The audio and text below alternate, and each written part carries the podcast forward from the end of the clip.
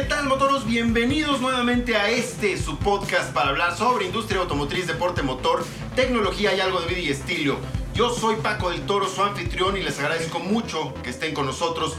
En esta ocasión vamos a volver a hablar sobre motores y ruedas, pero no cuatro, sino dos. Nos vamos ahora sobre motos, pero para esto estoy muy bien acompañado y tenemos una experta rider de todos los días, Ari Alfaro. ¿Cómo estás, Ari? ¿Qué tal, Paco? ¿Cómo estás? Muchísimas gracias por la invitación y un saludo a todos los motoros que ya están aquí escuchándonos. Pues todos muy contentos y preparados para hablar justo sobre, sobre el mundo de las dos ruedas. Ari, tú eres una, una auténtica motera, una rider absoluta de todos los días todos los días andas justo en moto, te mueves a todos lados así. Yo quisiera de verdad, no sabes cuánto hacer lo mismo, pero de pronto no puedo porque pues tengo que también concentrarme en pruebas de autos, no solamente de motos, pero para eso hay una experta que eres tú. Pues bueno, eso es lo que por ahí dices tú, pero en realidad este, creo que en lo que sí nos vamos haciendo expertos es justo en lo que dices, en el día a día, en estar avanzando en una moto, ir conociendo un poquito la industria, pero bueno, una experta como tal no me considero. Además creo que el sector en eh, eh, motociclista en México está apenas creciendo, andamos dando nuestros primeros pasitos, así que yo creo que voy con ellos. Pero justo lo que dices es muy importante porque efectivamente es un sector que va, va en crecimiento y, cada día son más los moteros que le están entrando justo a, subirse a las dos ruedas y animarse a hacerlo.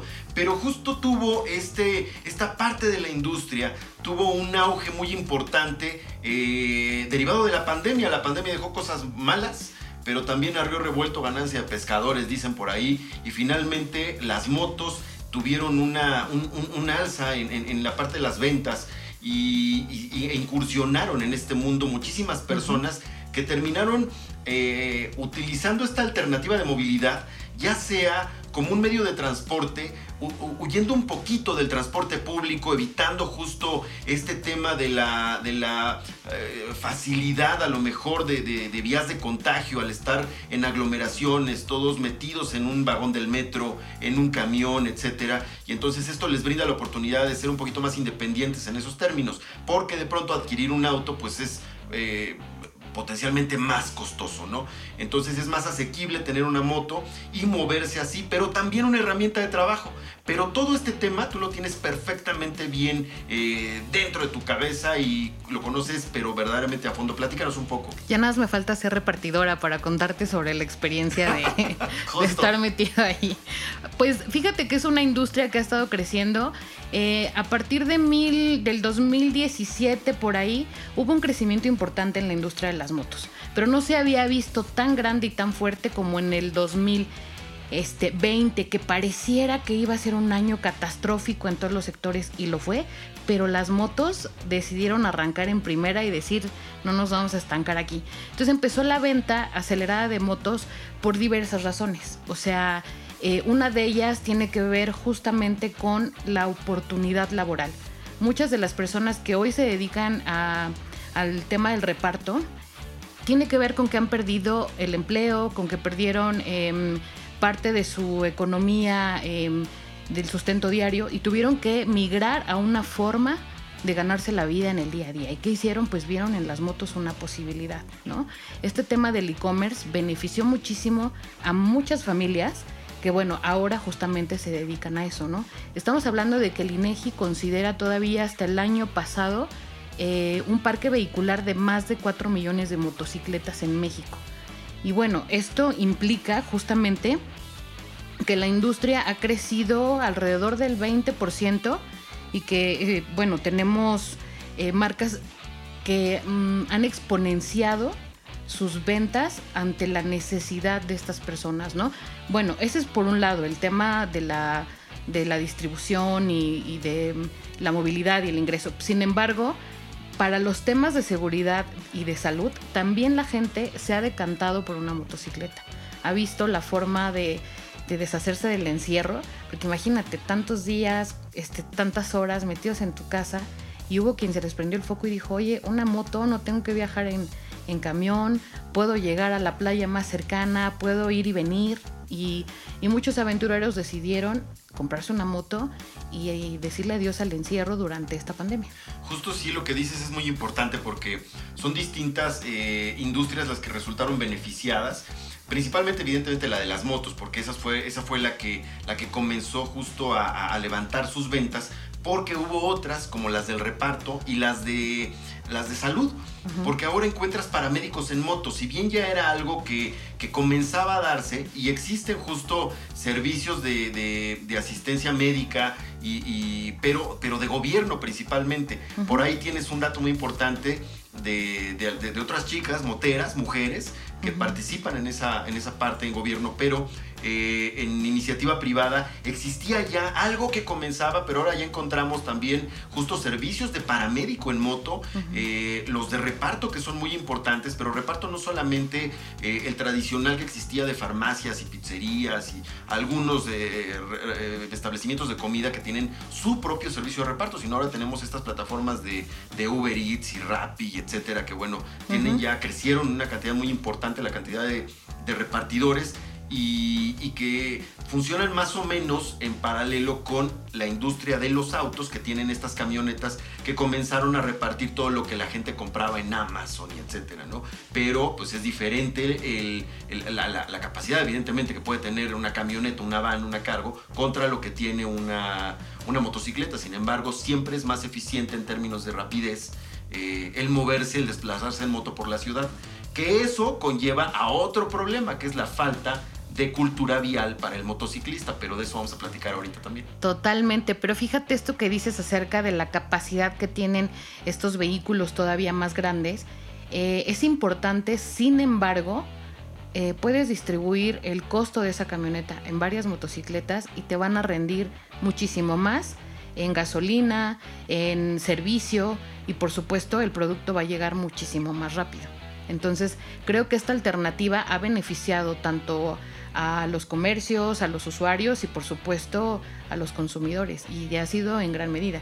Y no se diga la industria em, de las motos que ha crecido, yo creo que todas las marcas han crecido significativamente. Creo que a excepción de mi percepción, algunas se han quedado un poquito atrasadas, quizá por el contacto eh, muy bajo que han tenido con el público. Sin embargo, muchas de ellas han aprovechado esta ola para llegar lo más lejos posible. Es que la naturaleza de los, de los productos de algunas de las marcas dentro de su portafolio justo se prestan para estas condiciones y aprovechar esta oportunidad que existió o que surgió a partir del tema pandemia o que se agudizó en el tema pandemia. Pero hay marcas que si bien ciertamente no, no tenían la posibilidad de participar en esta dinámica porque son marcas premium.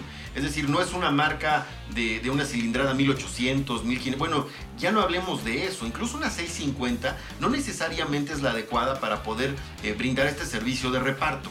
Y ya, y 650 no es propiamente alta cilindrada, todavía es considerada dentro de cilindrada media pero eh, en muchas ocasiones esta cilindrada eh, corresponde a marcas, marcas premium que, por costos incluso y también costos de mantenimiento no son ad hoc para este tipo de condiciones. Pero hay otras marcas que tienen productos dentro de su portafolio eh, mucho más bajas, que pueden ir de cilindradas desde 90 centímetros cúbicos hasta tal vez 250, 400, posiblemente. Sí, aquí hay un dato bien interesante porque muchas de las personas que se animaron a comprar una motocicleta para el tema del e-commerce no necesariamente eh, la compraron de una cilindrada alta. Pero sí muchas personas que tenían su BMW, que tenían una KTM, le tuvieron que entrar al tema del reparto en esas motocicletas. Son pocas las que vemos, pero sí hay gente haciendo reparto, incluso en Harleys. O sea, la, el tema de la economía que decayó tanto en, en la pandemia pues orilló a mucha gente que ya tenía su moto ni siquiera poderse deshacer de la que tenían, sino darle un uso eh, doble a la que ya tienen. No ocurrió en todos los casos, pero sí hemos encontrado motocicletas, ahora cada vez menos, este, de alta cilindrada o de media cilindrada haciendo la labor de reparto. Y, eh, y bueno, sí, las que predominan son las cilindradas este, baja y media. ¿no? Es que fue una, fue una, finalmente fue una decisión inteligente por parte de la gente que ya contaba con una herramienta, sea cual fuere la, cilindrada que tuvieran en el garage. como bien diría Gonzalo Magaña, un buen amigo de, un canal de YouTube que tiene, eh, que, es bastante bueno en todo el tema de, autos y motos y que hace bastantes eh, eh, episodios y trabajos de investigación, pero reseñas muy buenas también. Si la vida te da limones, haz limonadas. Si ya tienes una condición complicada en términos de que a lo mejor perdiste tu trabajo, para poder aprovechar justo lo que tienes ya en las herramientas a la mano, pues sale a la calle y dale, ¿no? Entonces, pues sí, se agarraron de una Harley, se agarraron de una BM, eh, de una KTM, etcétera, para poder comenzar con esta parte de, reparto precisamente. Pero hubo quienes incluso no estaban en el mundo de las motos y le tuvieron que entrar. Entonces terminaron comprándose una scooter, una motoneta, a lo mejor desde Itálica, Vento, eh, le empezaron a pegar por la parte de Honda en las cargo, en fin, ¿no? Bueno, ahorita la, reina de, este sector pues es itálica, ¿no? Y creo que sabemos que... Sabemos exactamente porque además de los costos, el hecho de que puedan acceder a muchísima gente a través de sus plataformas digitales y de comunicación les da una ventaja grandísima ante todo el sector. No necesariamente son las mejores motos y tampoco son las peores. O sea, creo que tiene que ver un poco con el uso también que le dan las personas y bueno, no...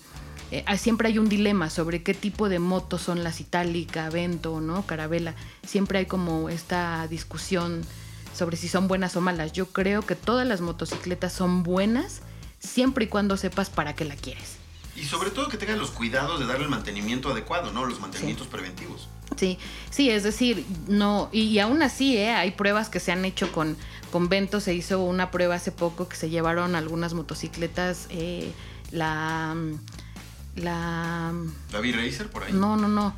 Es esta, es esta que es doble propósito. Se me fue. Ah, cómo no, sí. Es, como 250, que fue la primera 250 que metieron. Sí, tenían la 2, este, la, la 200 y ahorita 250. Y se la llevaron a hacer pruebas rudísimas en terrenos este, muy sinuosos y la verdad es que les fue bastante bien. Vaya, la motocicleta se defendió como pudo y llegó con muchas dolencias, pero se defendió la moto, ¿no?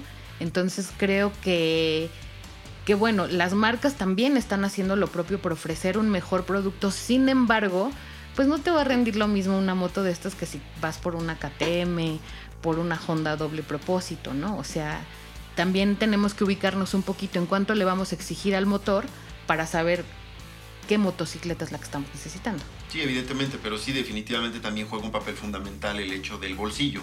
O sea, hay, eh, motocicletas, así como hay autos, los hay, son productos finalmente para todos los presupuestos. Entonces también, si tú quieres incursionar en el tema de las motos, pues no le vas a entrar, justo vas a, vas a, arrancar con Indian, por ejemplo, ¿no? Entonces, pues tienes que ser también eh, inteligente y mesurado en términos de qué vas a dar, con, con, qué vas a arrancar.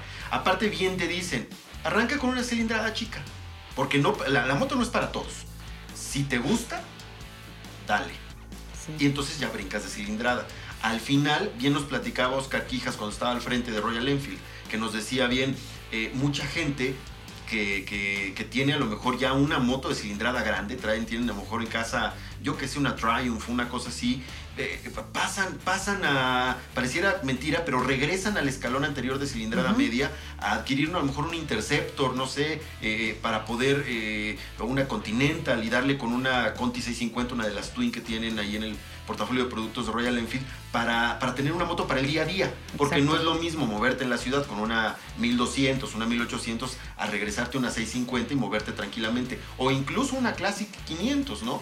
que por cierto ya van salida, pero el tema es ese. Y la gente que arranca con una 125, eventualmente puede brincar a una 250, a una 350, que ya lanzaron la Meteor, etcétera. Que eso es bueno. El caso muy particular de Royal. Pero hay otras marcas que tienen toda esa variedad de productos. Sí, totalmente. Creo que mm, eh, incluso el tema que acabas de, de mencionar es bastante curioso porque mucha gente que tiene motos de cilindrada alta empezó a familiarizarse con estas motos Vento, Itálica y adquirir una de ellas para el día a día, ¿no? Porque el rendimiento pues es mucho mayor en el tema del combustible, en el tema del mantenimiento y tienen paradas sus motos eh, grandes justo para viajes o para tener algún otro tipo de experiencias, ¿no? Entonces creo que eh, muchas de las personas que adquirieron una motocicleta durante la pandemia ni siquiera se fijaban sobre la cilindrada, iban sobre el costo. ¿Cuánto cuesta la moto con la que me quiero mover para repartir esto. Una, dos, las habilidades. O sea, había gente que decía, pues voy a comprarme la moto, no la sé manejar, pero pues aprendo. Y había personas que decían, no, me da miedo y prefiero una motoneta, un scooter, ¿no? Entonces se iban sobre el precio y sobre la decisión de aventurarse a manejar una moto estándar. Porque no tenemos la costumbre en México de tomar los cursos hasta ahorita que, que nos está brillando la ley por la nueva disposición de, la licencia. Pero no solamente no tenemos la, costumbre de tomar los cursos, no tenemos la costumbre de saber manejar antes de comprarle sí, producto. Por supuesto. O te compras la moto y ni siquiera sabes hacerlo nada, ¿no? Sí, sí, hay muchísimos casos así. Eh, me tocó entrevistar a, repartidores que justo llegaban al concesionario por su motocicleta y ¿No salían, no, salían con ella a pie y se la llevaban hacia su casa y después, ¿cómo le hago? ¿No? Casos muy curiosos. Algunos aprendieron con tutoriales, algunos con un amigo, algunos así a la, a la Viva México. Y bueno, de esos tenemos, de esos guerreros tenemos un montón en la calle, ¿no? Se formaron en la pandemia. Y bien dices tú, muchos de ellos no habían tenido un acercamiento ni siquiera fantasioso de comprarse una motocicleta. Y hoy en día muchos de ellos son apasionados de las motos, o sea, se han dado cuenta del poder de una motocicleta, no solamente en su economía y en la movilidad, sino también en el, estado este, de salud mental. Deberías usar una. sí, a lo mejor eso me, ayuda. Me, ayuda para mi déficit de atención. Pero mira, hay un asunto que es, eh, eh, o sea, esta es la parte cool, la parte padre, la parte linda, pero también tiene su lado oscuro. Hay lamentablemente muchos accidentes que son, eh, de los cuales son víctimas los motociclistas en gran medida tiene que ver con una falta de cultura vial en términos generales, no solamente del peatón, del ciclista, del automovilista, sino también del propio motociclista. O sea, de, pronto eh, abusas un poquito de la confianza que tienes porque ya hay un dominio del producto. Entonces, tu medio de transporte, pues ya sientes que lo tienes dominado. Y bien dicen, hay dos tipos de motociclistas, el que ya se cayó y el que se va a caer. Exactamente. Cuando tú te levantas, si te levantas, si te vuelves a subir, a partir de ahí es entonces que sabes que eres un buen motero, no, o eres un motero realmente de, corazón o hueso colorado, o te vas a convertir en tal. El problema es cuando ya no te levantas. Porque sí, sí existen accidentes fatales, pero también existen accidentes que afortunadamente no tienen un desenlace lamentable en esos términos, pero sí terminan en hospitalizaciones, en huesos rotos, etc. Y eso también te impide de poder continuar con tu actividad económica que estás adoptando por primera vez. Y de eso depende también el tener justo una educación vial y motivo por el cual ahora ya hay una, una eh, eh, regulación al respecto. Así es. De hecho, bueno, el tema de, la, de, las, de los accidentes en la calle ha sido súper importante porque como ha crecido el parque vehicular y, también ha disminuido un poquito la, la circulación de los, de los autos grandes, hemos tenido más accidentes. Por lo tanto, la gente se confía, va más rápido, en fin. Y bueno, hay estadísticas que nos marcan que hay 1.2 millones de defunciones anuales nada más en accidentes viales. Y de este el 23% es a causa de una motocicleta. estamos hablando de un índice muy alto. Y las autoridades han hecho muchísimos esfuerzos. Creo que en el 2018 lanzaron iniciativas muy importantes para el tema de las motocicletas. Sin embargo, no han ido progresando porque, bueno, siempre hay em, eh, opiniones a favor y en contra sobre gente que me parece muy importante no usa una moto. El tema de que tenga que discutir y decidir a alguien qué puede y no una moto o un motociclista. Cuando no la usa. Exactamente. Y que esté en el poder de alguien que no la utiliza, me parece un poquito delicado porque no necesariamente los vamos a mandar a la calle a que anden en la moto, pero que sí la conozcan, que sí, que sí por lo menos se den unas vueltecitas y sepan. La experiencia, ¿no? Exacto, y sepan de qué se trata la vialidad. Entonces, un poquito creo que el hecho de las autoridades de someter a la población a que adquieran una nueva licencia, que adquiramos, es eh, justo esto ponernos a prueba con nuestro vehículo.